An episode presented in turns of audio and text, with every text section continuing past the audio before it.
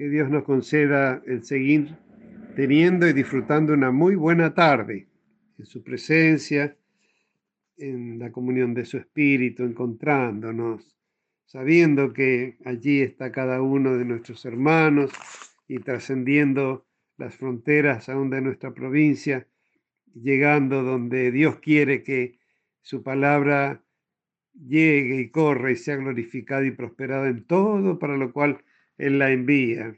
Es un privilegio poder compartir este maná espiritual, que es el estudio de la santísima palabra de Dios.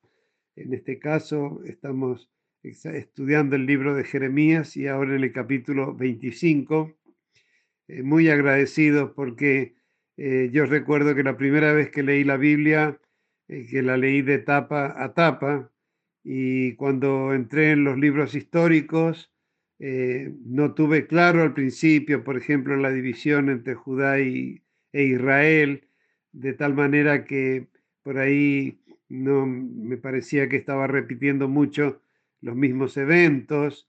Después cuando entré en los profetas, con sus mensajes que son tan profundos y sus exhortaciones que son realmente tan, tan intensas para tratar de conmover los corazones de los oyentes ante los inminentes juicios que sobrevenían cada vez que Israel apostataba. Y sobre todo en el tiempo de, desde el rey Josías, que hubo un periodo de paz y de gracia tan hermoso con el rey Josías, que una historia que, bueno, todos conocemos y ya hemos estudiado, como él, eh, eh, después de un tiempo de estar en el reino, limpiando y atacando toda idolatría y toda inmundicia que habían introducido su abuelo Manasés y su padre Amón durante 55 años, que reinaron, destruyendo todo lo que había edificado su bisabuelo Ezequías, otro rey piadoso, ejemplar, tanto Ezequías como Josías.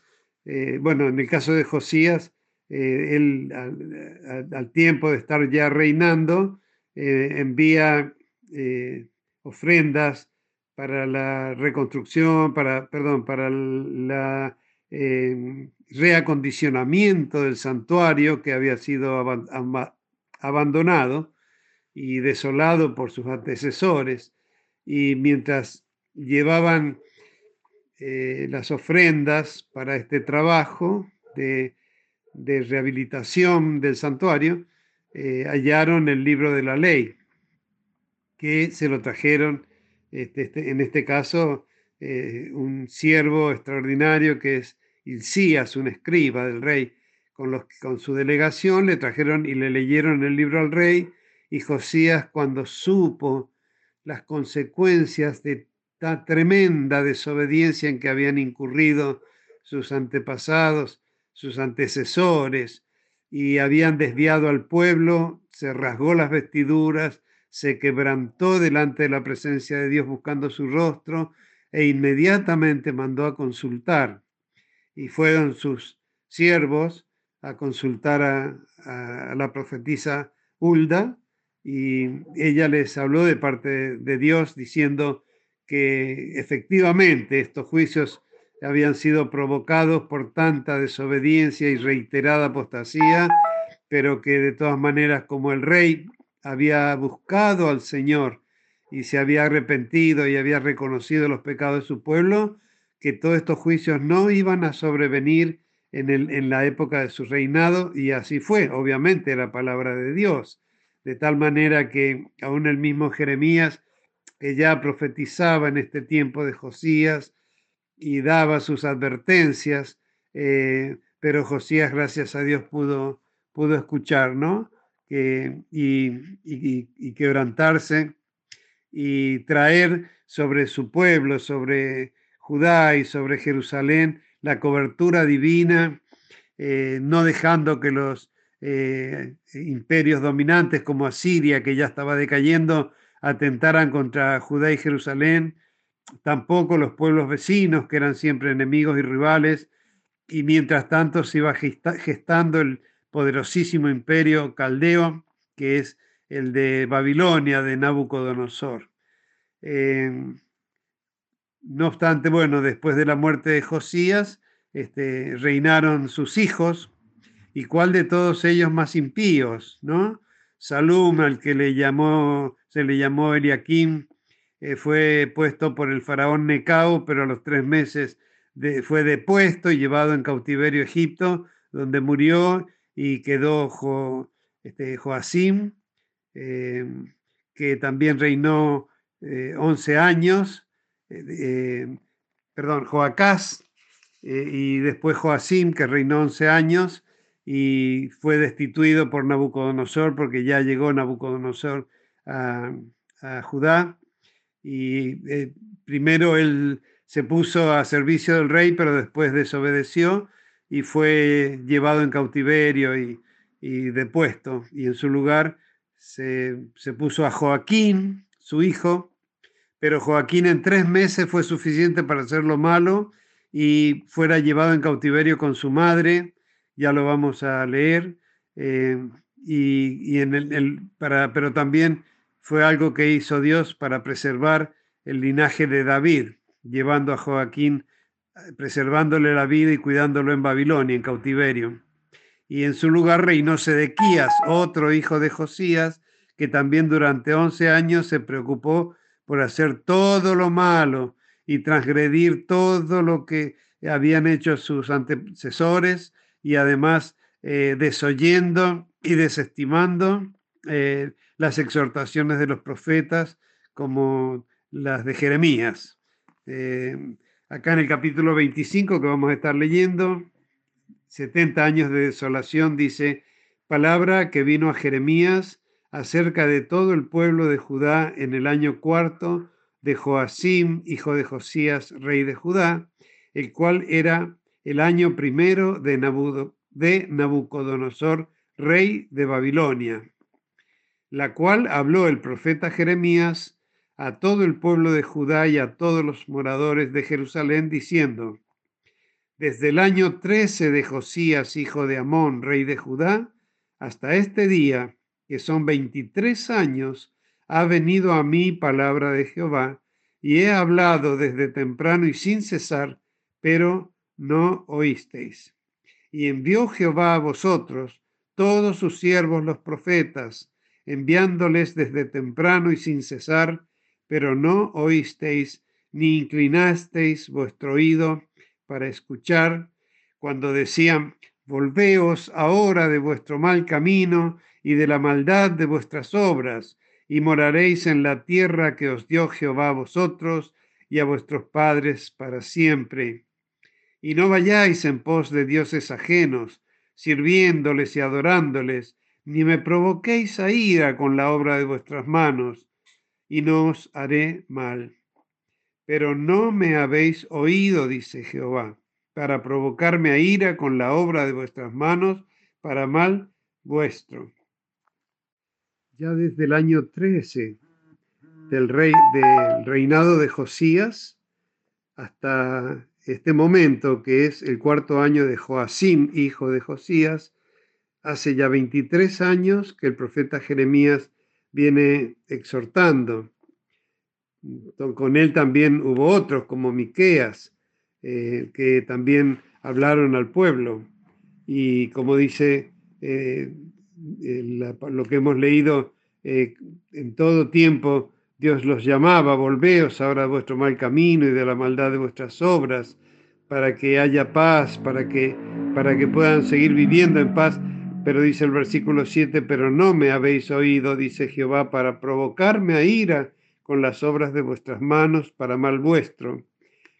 Por tanto, así ha dicho Jehová de los ejércitos, por cuanto no habéis oído mis palabras, he aquí enviaré y tomaré a todas las tribus del norte, dice Jehová, y a Nabucodonosor, rey de Babilonia, mi siervo, y los traeré contra esta tierra y contra sus moradores y contra todas estas naciones en derredor, y los destruiré y los pondré por escarnio y por burla y en desolación perpetua.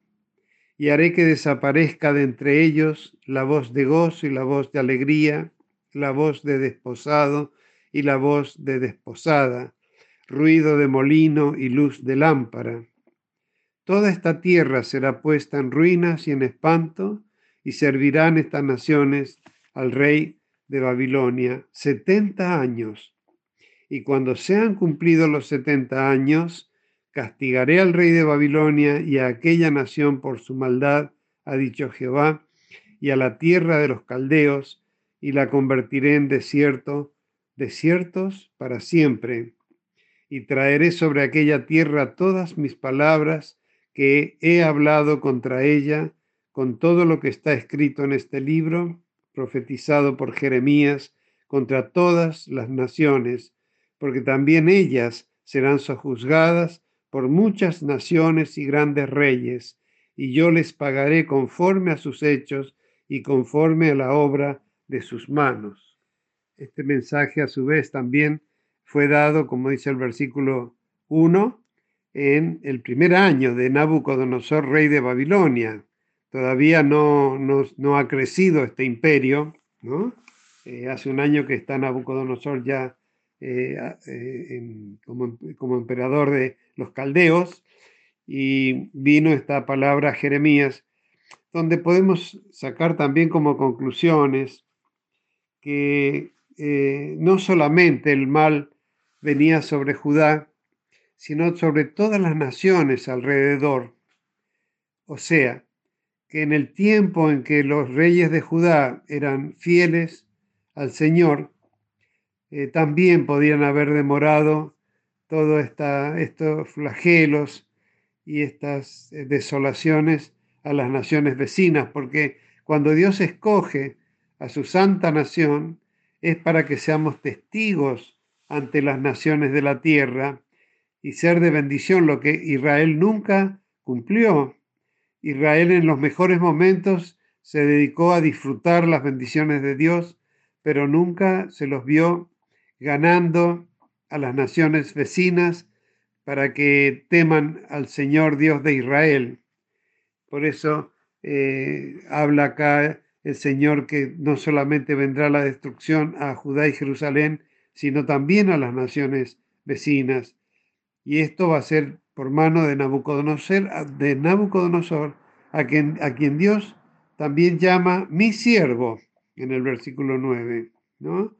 Porque después, bueno, algunos recordemos, otros lo leerán a su tiempo, pero eh, cuando leemos el libro de Daniel, encontramos que Daniel, que fue llevado en, el, en la primera eh, eh, primer partida de que va en cautiverio con el rey Joaquín, su madre y lo mejor de, de Judá, vemos que tanto Daniel y sus compañeros como sus compañeros tuvieron el privilegio de, siendo, siendo el profeta en el, en el cautiverio, en el exilio, pero fue también asesor de los emperadores y mensajero de Dios a tal punto que eh, los mismos eh, emperadores reconocían que el Dios de Daniel era el Dios verdadero. Eh, leemos entonces en el versículo 15 la copa de ira para las naciones, como este flagelo que viene sobre Judá también va a llegar a las naciones vecinas porque así me dijo Jehová Dios de Israel, toma de mi mano la copa de vino de este furor, y da a beber de él a todas las naciones a las cuales yo te envío, y beberán y temblarán y enloquecerán a causa de la espada que yo envío entre ellas. Y tomé la copa de la mano de Jehová y di de beber a todas las naciones a las cuales me envió Jehová a Jerusalén, a las ciudades de Judá y a sus reyes y a, sus príncipes para ponerlos en ruinas, en escarnio y en burla y en maldición, como hasta hoy. A Faraón, rey de Egipto, a sus siervos, a sus príncipes y a todo su pueblo, y a toda la mezcla de naciones, a todos los reyes de la tierra de Uz, y a todos los reyes de la tierra de Filistea, a Ascalón, a Gaza, a Ecrón y al remanente de Asdod, de Asdod, que son los filisteos. a Edom, a Moab y a los hijos de Amón, a todos los reyes de Tiro y a todos los reyes de Sidón, que son los fenicios, a los reyes de las costas que están de ese lado del mar, a Dedán, a Tema y a Bus, y a todos los que se rapan las sienes, a todos los reyes de Arabia, a todos los reyes de pueblos mezclados que habitan en el desierto, y a todos, a todos los reyes de Simri, a todos los reyes de Elam, a todos los reyes de Media, a todos los reyes del norte, los de cerca y los de lejos, los unos con los otros, y a todos los reinos del mundo que están sobre la faz de la tierra, y el rey de Babilonia beberá después de ellos. O sea, Babilonia va a venir a invadir a todos esos pueblos y después el mismo rey y Babilonia serían juzgados por Dios.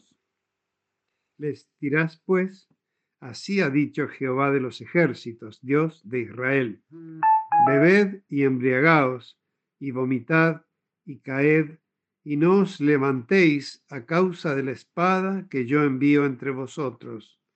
Y si no quieren tomar la copa de tu mano para beber, les dirás tú, así ha dicho Jehová de los ejércitos, tenéis que beber, porque he aquí que a la ciudad en la cual es invocado mi nombre yo comienzo a hacer mal, y vosotros seréis absueltos, no seréis absueltos, porque espada traigo sobre todos los moradores de la tierra, dice Jehová de los ejércitos.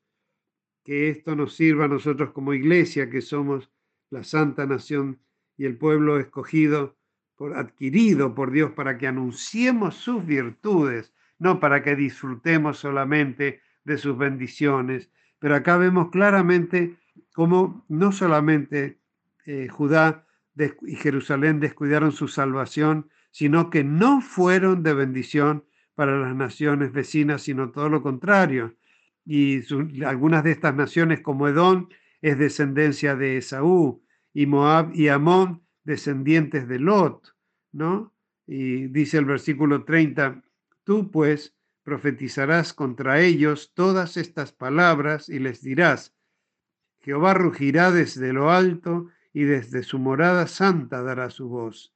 Rugirá fuertemente contra su morada. canción de lagareros cantará contra todos los moradores de la tierra. Llegará el estruendo hasta el fin de la tierra, porque Jehová tiene juicio contra las naciones. Él es el juez de toda carne. Entregará a los impíos a espada, dice Jehová. Así ha dicho Jehová de los ejércitos. He aquí que el mal irá de nación en nación y grande tempestad se levantará de los fines de la tierra. Y yacerán los muertos de Jehová en aquel día desde un extremo de la tierra hasta el otro, no se endecharán, ni se recogerán, ni serán enterrados, como estiércol quedarán sobre la faz de la tierra. Eh, obviamente que antes de que estos juicios sobrevengan así contra Judá y Jerusalén como contra las naciones vecinas, eh, asimismo como Dios hace con Judá, hace con las naciones. Les ha mandado y les ha advertido a través de Jeremías por si algunos se arrepienten y se vuelven al Dios Salvador de Israel. Dice el versículo 34, aullad, pastores, y clamad, revolcaos en el polvo, mayorales del rebaño, porque cumplidos son vuestros días para que seáis degollados y esparcidos, y caeréis como vaso precioso. Y se acabará la huida de los pastores y el escape de los mayorales del rebaño. Voz de la gritería de los pastores y aullido de los mayorales del rebaño porque Jehová asoló sus pastos, y los pastos delicados serán destruidos por el ardor de la ira de Jehová. Dejó cual leoncillo su guarida, pues asolada fue la tierra de ellos por la ira del opresor y por el furor de su saña. También podemos entender que así como con tanto tiempo de anticipación le advierte a las naciones vecinas, como le advierte a Judá y a Jerusalén, también vemos la responsabilidad de Israel sobre las naciones y de los pastores sobre los rebaños, porque específicamente a los pastores les exhorta, ¿no? Y, y les hace tomar conciencia de su responsabilidad de no haber advertido al pueblo de las consecuencias de su desobediencia, ¿no? Eh, ahora vamos a ir al capítulo 26.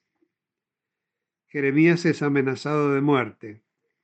En el principio del reinado de Joacim, hijo de Josías, rey de Judá, vino esta palabra de Jehová diciendo, así ha dicho Jehová, ponte en el atrio de la casa de Jehová y habla a todas las ciudades de Jehová de Judá que vienen para adorar en la casa de Jehová.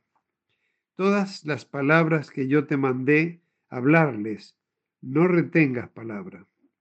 Quizá oigan y se, y se vuelvan cada uno de su mal camino, y me arrepentiré yo del mal que pienso hacerles por la maldad de sus obras.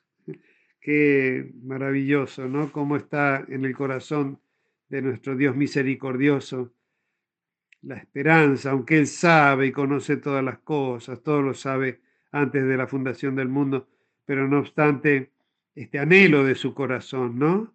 Este anhelo, como dice el versículo 3, quizás, quizá oigan y se vuelvan cada uno de su mal camino, y me arrepentiré yo del mal que pienso hacerles por la maldad de sus obras. Porque cuando uno no está bajo la influencia y guiado por el Espíritu Santo y lee la Biblia, son todos juicios y son, eh, recibimos así la sensación de que todo en la Biblia son juicios, pero cuando somos guiados por el Espíritu Santo y hemos conocido el gran amor de Dios por medio de la gracia de nuestro Señor Jesucristo, vamos descubriendo la profunda, profunda, inmensa, infinita misericordia que hay en el corazón de nuestro Dios, que todo lo advierte por antemano y con muchísima antelación, como en este tiempo, porque es imposible no asociar estos tiempos con el que vivimos nosotros ahora y estos, estas profecías con la, la última grande profecía que es la revelación del Apocalipsis, ¿no? Eh, cómo con tanta anticipación Dios está advirtiendo sus juicios, pero con siempre es con el ánimo de eh, provocar arrepentimiento y conversión en las almas, ¿no? 26.4 dice, les dirás, pues, así ha dicho Jehová, si no me oyere, si no me oyereis para andar en mi ley, la cual puse ante vosotros, para atender las palabras de mis siervos los profetas, que yo os envío desde temprano y sin cesar, a los cuales no habéis oído, yo pondré esta casa como silo, y esta ciudad la pondré por maldición a todas las naciones de la tierra.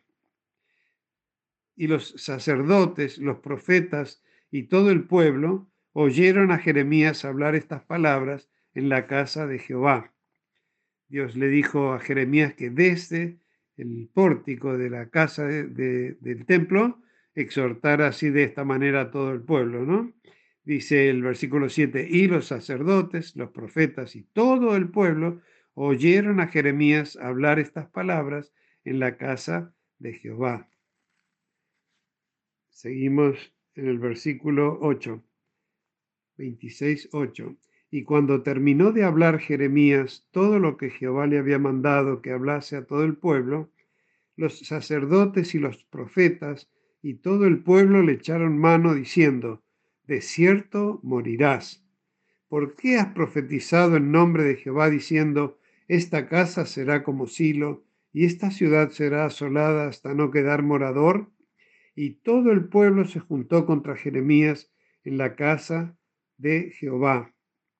¿Y a qué nos hace acordar esto? ¿No? Que paralelo a nuestro Señor Jesucristo predicándole al pueblo y a todos esos escribas, sacerdotes, hipócritas, ¿no? Escribas, eh, todos los, eh, doctores en la ley eh, enojados porque contra Jesús, porque Jesús como Jeremías está profetizando la justicia de Dios, ¿no? Dios es un Dios justo, no tomará por inocente al culpable y no hace acepción de personas, de tal manera que toda injusticia, impiedad eh, acarrea sobre, sobre sí el los juicios de Dios, ¿no?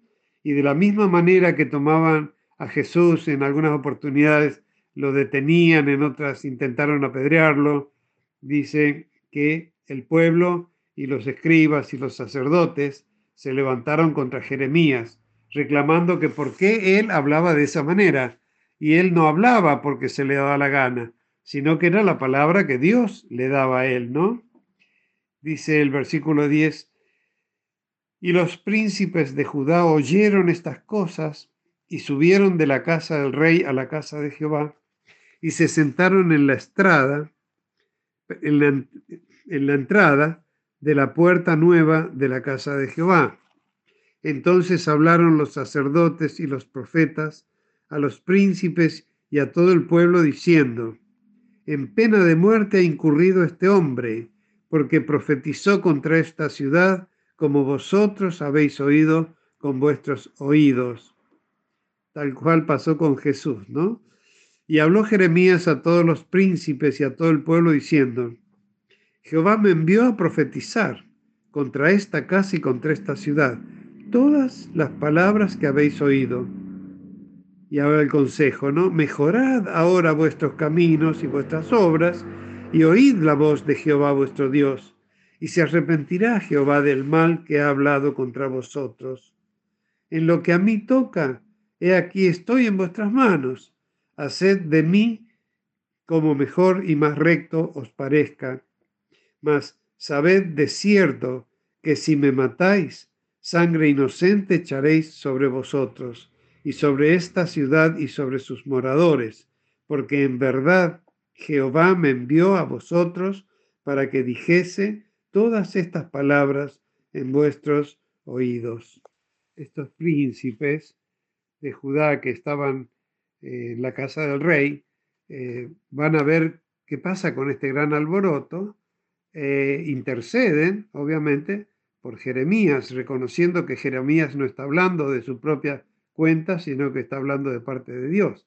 Dice el versículo 16, y dijeron los príncipes y todo el pueblo a los sacerdotes y profetas, no ha incurrido este hombre en pena de muerte, porque en nombre de Jehová nuestro Dios nos ha hablado.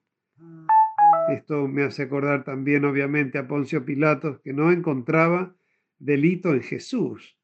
Dice, entonces se levantaron algunos de los ancianos de la tierra y hablaron a toda la reunión del pueblo diciendo, Miqueas de Moreset profetizó en tiempo de Ezequías, rey de Judá, y habló a todo el pueblo de Judá, diciendo, Así ha dicho Jehová de los ejércitos, Sión será arada como campo y Jerusalén vendrá a ser montones de ruinas y el monte de la casa como cumbres del bosque.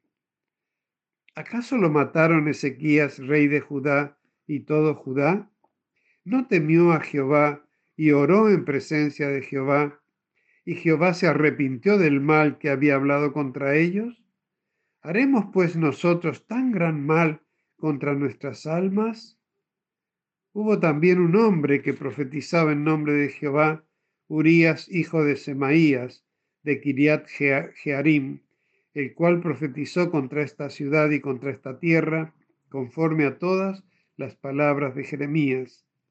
Y oyeron sus palabras el rey Joacim y todos sus grandes y todos sus príncipes, y el rey procuró matarle, entendiendo lo cual Urías tuvo temor y huyó a Egipto. Fíjense qué distinta manera de reaccionar los reyes, ¿no? Tanto Ezequías como Josías cuando eh, conocieron las consecuencias de la apostasía y los juicios que provocaba, se arrepintieron y intercedieron, clamaron a Dios y buscaron a Dios de todo corazón y fueron salvos ellos y todo su, su pueblo y su nación y su ciudad en toda la época de su reinado. Pero sin embargo, este rey, eh, eh, Joacim, y, también los, los, que estaban con él, eh, no reaccionaron de la misma manera. hace mención de que el profeta Miqueas exhortó de la misma manera. Y también Urías, otro profeta, que sabiendo que se iban a levantar contra él, huyó a Egipto. Pero dice el, el versículo 22, y el rey Joacim envió hombres a Egipto, a el Natán, hijo de Acbor, y otros hombres con él a Egipto, los cuales sacaron a Urias de Egipto y lo trajeron al rey Joacim, el cual lo mató a espada y echó su cuerpo en los sepulcros del vulgo. Pero la mano de Aicam, hijo de Safán, estaba a favor de Jeremías para que no lo entregasen en las manos del pueblo para matarlo. Y acá encontramos otro personaje maravilloso, que es Safán y su descendencia, ¿no? Porque en este caso entre los príncipes estaba Aicam, hijo de Safán, el escriba que recibió de la mano del sacerdote, de las manos de Isías, el sacerdote, el libro de la ley para llevarlo a Josías. ¿no? Safán fue ministro de Josías y ahora Icam lo vemos allí, su hijo, el hijo de Safán, lo vemos también como ministro del rey Joacim. Eh, y dice que Aicam, hijo de Safán, estaba a favor de Jeremías para que no lo entregasen en las manos del pueblo para matarlo. Yo mandé eh, previamente a la clase un link con la historia de, de Safán y de eh, su familia, ¿no? Dice, ¿conoce a Zafán y su familia? Eh, qué bueno que después puedan abrirlo y leer, porque algo que inquietó y acongojó mi corazón eh, cuando leo la Biblia es como aquellos maravillosos héroes de la fe, siervos del Dios Altísimo, que fueron tan fieles y en sus ministerios tan intensos, fieles siempre al Señor eh, y reconocidos como héroes en la galería de, los héroes de la fe, y sin embargo sus hijos no, no hacían lo bueno como lo hacían sus padres, pero sin embargo acabamos de encontrar a, estos, a este hombre, eh, eh, que también sus antepasados y sus descendientes fueron colaboradores de los reyes, de Judá y estuvieron siempre como ministros cerca de ellos, asistiéndoles en lo bueno, aconsejándoles a oír y a conocer y a profundizar eh, el, conocimiento de la ley del Señor y a seguir en obediencia a sus buenos consejos, ¿no? Eh, eh, es muy hermoso encontrar y, y yo meditaba, digo, cómo es el leer y volver a leer y dar oído, ¿no? Oír y volver y dar oído y guardar y seguir escudriñando las escrituras porque entonces estos nombres que son paralelos, que van como al margen, como ahí a un costado de los personajes principales, y sin embargo de, oír sus nombres eh, nos, nos llama a, a escudriñar sus vidas, y ver cómo estaban allí ellos y sus descendientes, ¿no? No encontramos a lo mejor fidelidad en los descendientes de los grandes, pero en algunos otros ministros que no están destacados, que no son primera figura y sin embargo, como ellos y sus descendientes eran fieles a Dios, ¿no? Como Safán, Aicán, y vamos a ver más adelante también sus, sus descendientes, ¿no? Entramos en el capítulo 27. Capítulo 27, la señal de los yugos. En el principio del reinado de Joacim, hijo de Josías, rey de Judá, vino esta palabra de Jehová a Jeremías diciendo, Jehová me ha dicho así, hazte coyundas y yugos y ponlos sobre tu cuello, y los enviarás al rey de Edom y al rey de Moab y al rey de los hijos de Amón, y al rey de Tiro, y al rey de Sidón, que son fenicios, por mano de los mensajeros que vienen a Jerusalén a Sedequías, rey de Judá. Y les mandarás que digan a sus señores, así ha dicho Jehová de los ejércitos, Dios de Israel, así habéis de decir a vuestros señores, dice Dios, yo hice la tierra, el hombre y las bestias que están sobre la faz de la tierra, con mi gran poder y con mi brazo extendido, y la di a quien yo quise. Y ahora yo he puesto todas estas tierras en mano de Nabucodonosor, rey de Babilonia, mi siervo, y aun las bestias del campo le he dado para que le sirvan. Y todas las naciones le servirán a él, a su hijo y al hijo de su hijo, hasta que venga también el tiempo de su misma tierra, y la reduzcan a servidumbre muchas naciones y grandes reyes, que serían los imperios que sucederían a, los caldeos. Y a la nación y al reino que no sirviere a Nabucodonosor, rey de Babilonia, y que no pusiere su cuello debajo del yugo del rey de Babilonia, castigaré a tal nación con espada y con hambre y con pestilencia, dice Jehová, hasta que la acabe yo por su mano. Y vosotros no prestéis oído a vuestros profetas, ni a vuestros adivinos, ni a vuestros soñadores, ni a vuestros agoreros, ni a vuestros encantadores, que os hablan diciendo, no serviréis al rey de Babilonia, porque ellos os profetizan mentira para haceros alejar de vuestra tierra y para que yo os arroje y perezcáis. Mas a la nación que sometiere su cuello al yugo del rey de Babilonia y le sirviere, la dejaré en su tierra, dice Jehová, y la labrará y morará en ella. Como vemos, ven la, expresión de la misericordia de Dios sobre las naciones vecinas que son todas rivales de Judá y de Israel. Y sin embargo, Dios con mucha antelación, como lo hace con Judá y Jerusalén, también les manda advertir que es necesario de parte de Dios someterse al imperio invasor. Eh, esto en el Nuevo Testamento encontramos paralelismo cuando nos dice, sométase todo, todo creyente a las autoridades que nos gobiernan porque están puestas por Dios y están permitidas por Dios, ¿no? Para que vivamos quieta y reposadamente en toda piedad y honestidad. Eh, de la misma manera, entonces, mandaba a Judá y Jerusalén y a todas estas naciones a que se sujeten al, al imperio invasor, ¿no? Dice el versículo 12, hablé también a Sedequías, rey de Judá, conforme a todas estas palabras, diciendo, someted vuestros cuellos al yugo del rey de Babilonia y servidle a él y a su pueblo y vivid. ¿Por qué moriréis tú y tu pueblo a espada, de hambre y de pestilencia, según ha dicho Jehová de la nación que no sirviere al rey de Babilonia?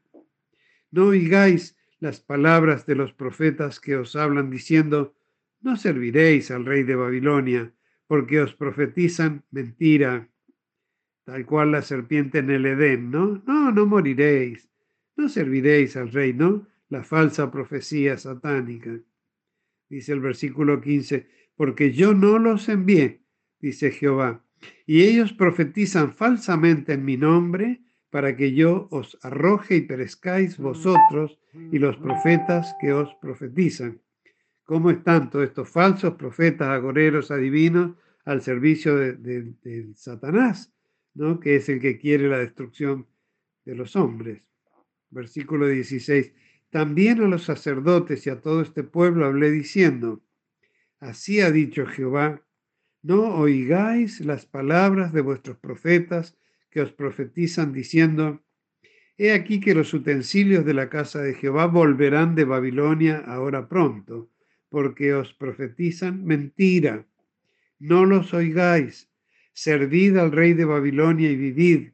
¿Por qué ha de ser desolada esta ciudad? Y si ellos son profetas, y si está con ellos la palabra de Jehová, Oren ahora a Jehová de los ejércitos, para que los utensilios que han quedado en la casa de Jehová y en la casa del rey de Judá, de Judá y en Jerusalén no vayan a Babilonia.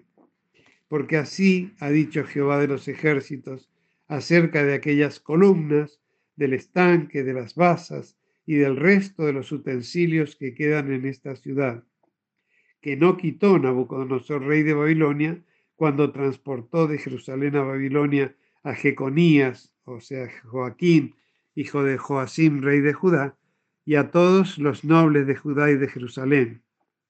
Así pues, ha dicho Jehová de los ejércitos, Dios de Israel, acerca de los utensilios que quedaron en la casa de Jehová y en la casa del rey de Judá y en Jerusalén. A Babilonia serán transportados y allí estarán hasta el día en que yo los visite, dice Jehová, y después los traeré y los restauraré a este lugar. A su tiempo, cuando estemos leyendo y estudiando el regreso de, del remanente ¿no? y la restauración, vamos a ver cómo se cumplen estas profecías ¿no? de hacer traer de regreso los utensilios de la casa de Dios.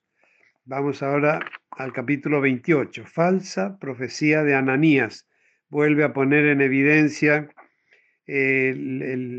la gran contradicción que va a haber siempre contra el enemigo ¿no? y el espíritu del anticristo que está siempre oponiendo sus falsedades y sus maldades contra el santo y sabio consejo de vida que nos imparte Dios desde el principio, ¿no? que nos enseña a escoger la vida y hacer el bien.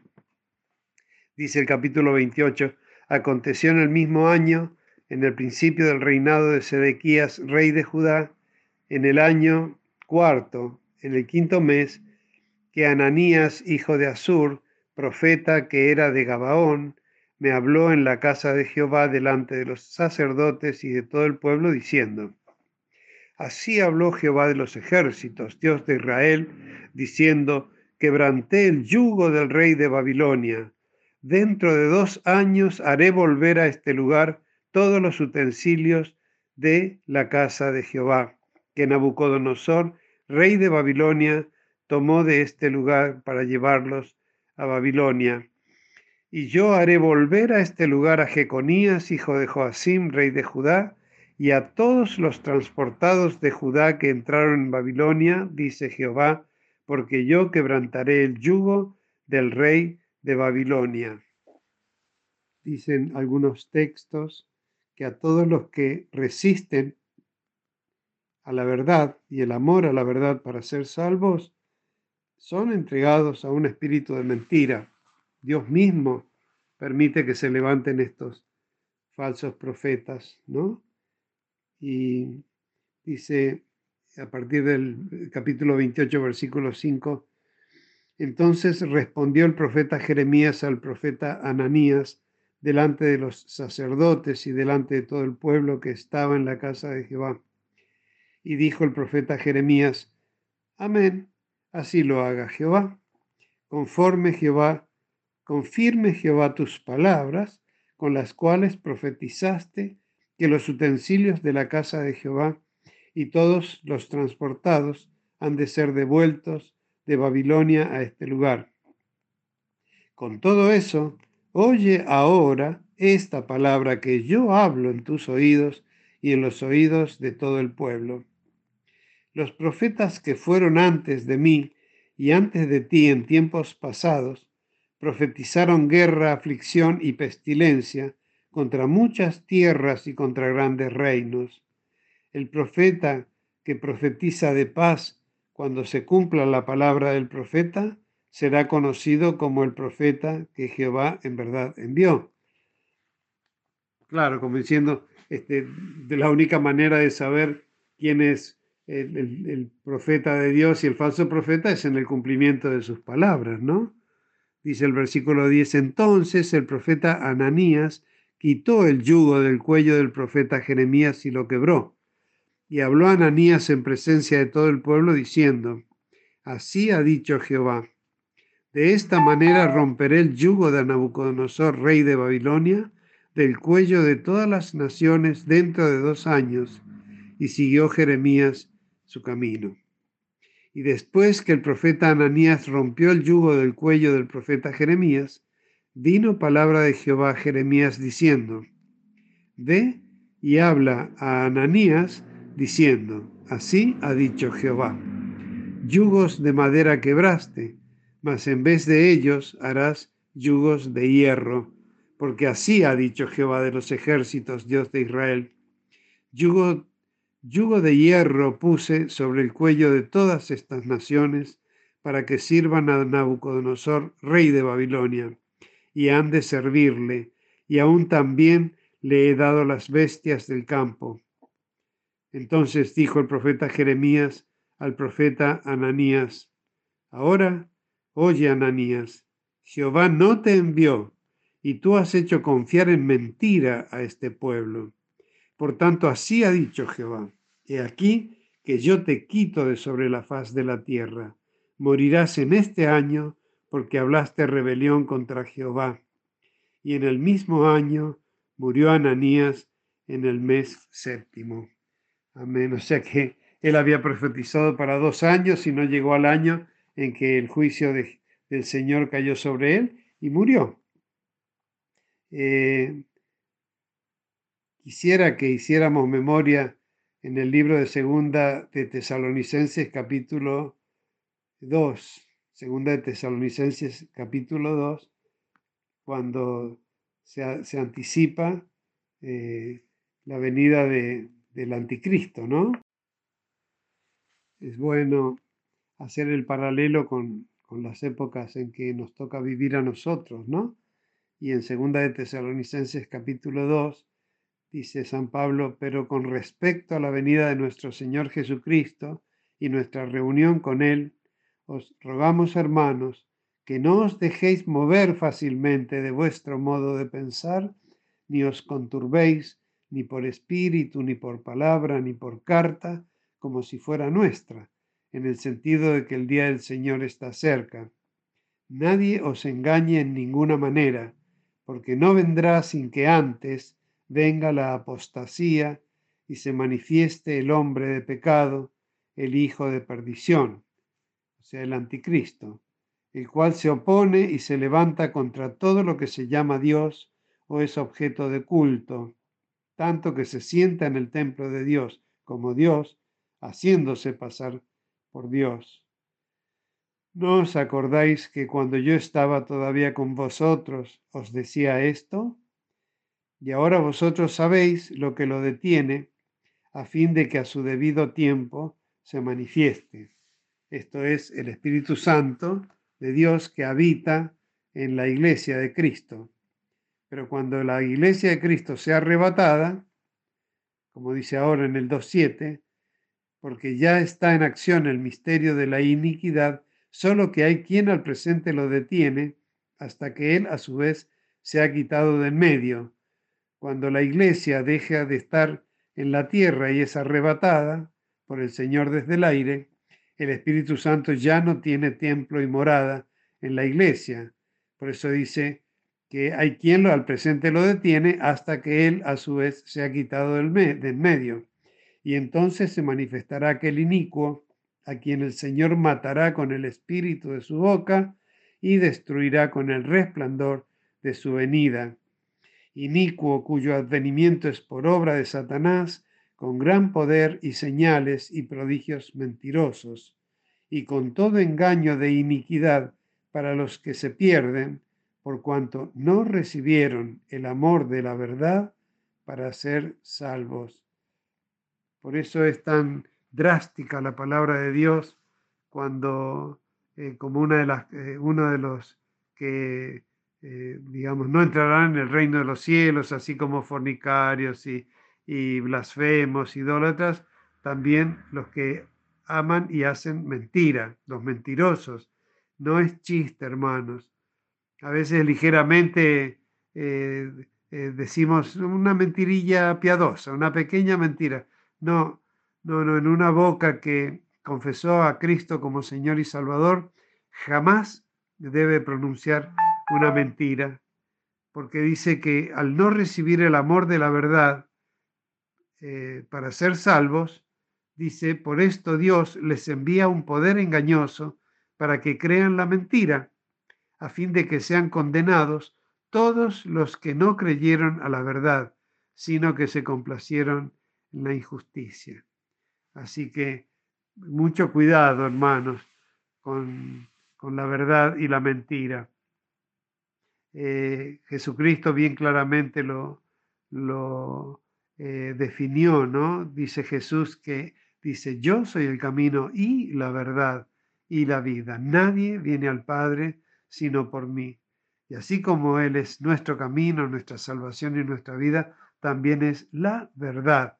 Nada que vaya en contra de la absoluta verdad eh, va a ser pasado por alto, hermanos. Ni, pero ni una, ni una mancha, pero ni la más pequeña, ni la más ingenua, o como a veces dicen, mentirilla piadosa. No, no, no, no, la mentira es pecado, es blasfemia contra el Espíritu Santo, es causa de perdición. Dice, porque aquel que no ama la verdad puede ser entregado a la mentira, ¿no? Porque rechaza el amor a la verdad, de la verdad, para ser salvos, ¿no? Así que termina diciendo Tesalonicenses capítulo 2, 13, pero nosotros debemos dar siempre gracias a Dios respecto a vosotros, hermanos amados por el Señor, de que Dios os haya escogido desde el principio para salvación mediante la santificación por el Espíritu y la fe en la verdad, a lo cual os llamó mediante nuestro Evangelio para alcanzar la gloria de nuestro Señor Jesucristo. Amén. Así que hermanos, estad firmes y retened la doctrina que habéis aprendido, sea por palabra o por carta nuestra, y el mismo Jesucristo, Señor nuestro, y Dios nuestro Padre, el cual nos amó y nos dio consolación eterna y buena esperanza por gracia, conforte vuestros corazones y os confirme en toda buena palabra y obra.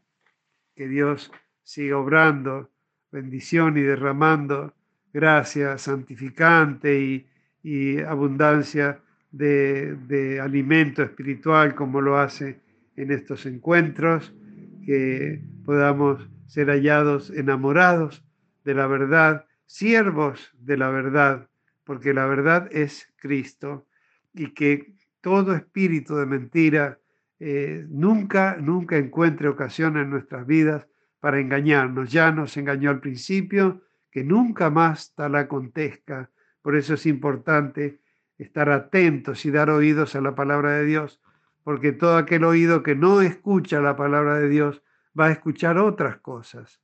Y yo prefiero escuchar la palabra que me da vida, salvación y me hace conocer al Dios creador, al Dios que me ama y al cual lo mejor de lo mejor, de lo mejor que nos puede pasar es enamorarnos de Él, porque entonces ahí alcanzamos la plenitud y la estatura de Cristo.